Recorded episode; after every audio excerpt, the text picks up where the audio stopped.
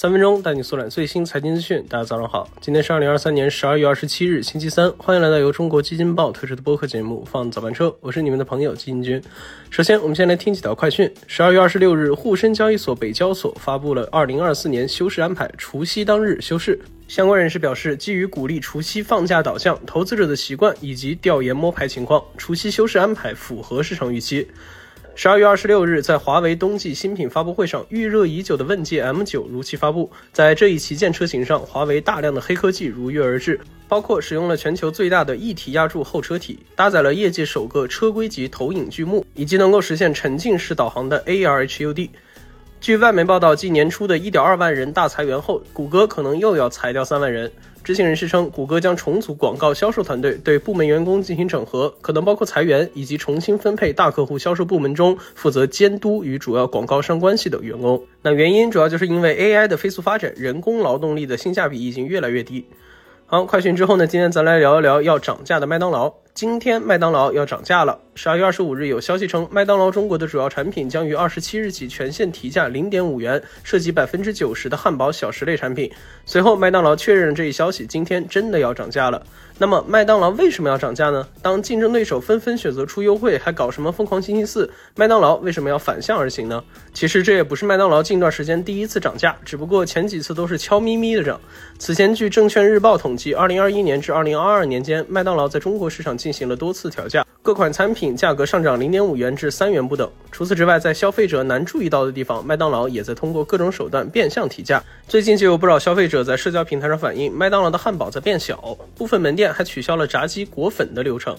而说回到调价的原因，麦当劳方面表示是为了维持良好的运营，而不少网友将其原因归结为其饱受通胀之苦的海外市场需要中国市场来为其减压。在通胀高企的海外市场，麦当劳已经多次通过提价转移成本压力。美国、英国、加拿大、日本等市场今年均传出了涨价消息。不过，相较海外，国内麦当劳的成本压力就没有那么明显。国家统计局数据显示，今年十二月，麦当劳的主要原材料白羽肉鸡的市场价格跌破了三点五元每斤，刷新了近两年内的新低。在此基础上，通过涨价可以更大化麦当劳在中国的盈利空间，从而从侧面帮助其总部尽可能减少业绩压力。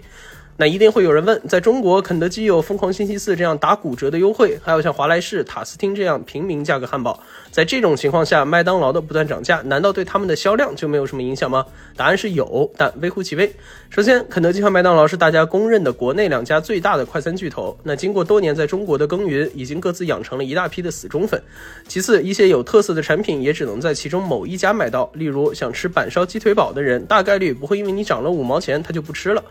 那值得注意的是，在这次调价之前，麦当劳中国刚刚进行了一次股权调整。十一月二十日晚间，麦当劳全球和凯雷集团共同宣布，麦当劳将收回凯雷在中国内地、香港及澳门战略合作公司中持有的少数股权，而股权的集中也让麦当劳中国在决策时更加灵活、更加快速。那当下，肯德基已经突破了万店目标，而这也是目前麦当劳努力的方向。毫无疑问，在一二线城市，两家的门店早已饱和，下一步必然是下沉。而下沉市场中一直矗立着华莱士和塔斯汀这两家平民巨头，那此时对价格高度敏感的下沉市场将会是肯德基和麦当劳的一大难题。对此，肯德基已经试水推出了十九块九的饼汉堡来补充其低价区间。接下来就要看面对同行业竞价挑战的麦当劳，在规模扩张和盈利保障之间如何做出抉择了。那当然，这对国产平价汉堡品牌也是一个好机会。在这个麦当劳一边涨价，同时暂未推出平价商品的空窗期，没准还是可以从麦当劳手里抢一波顾客的。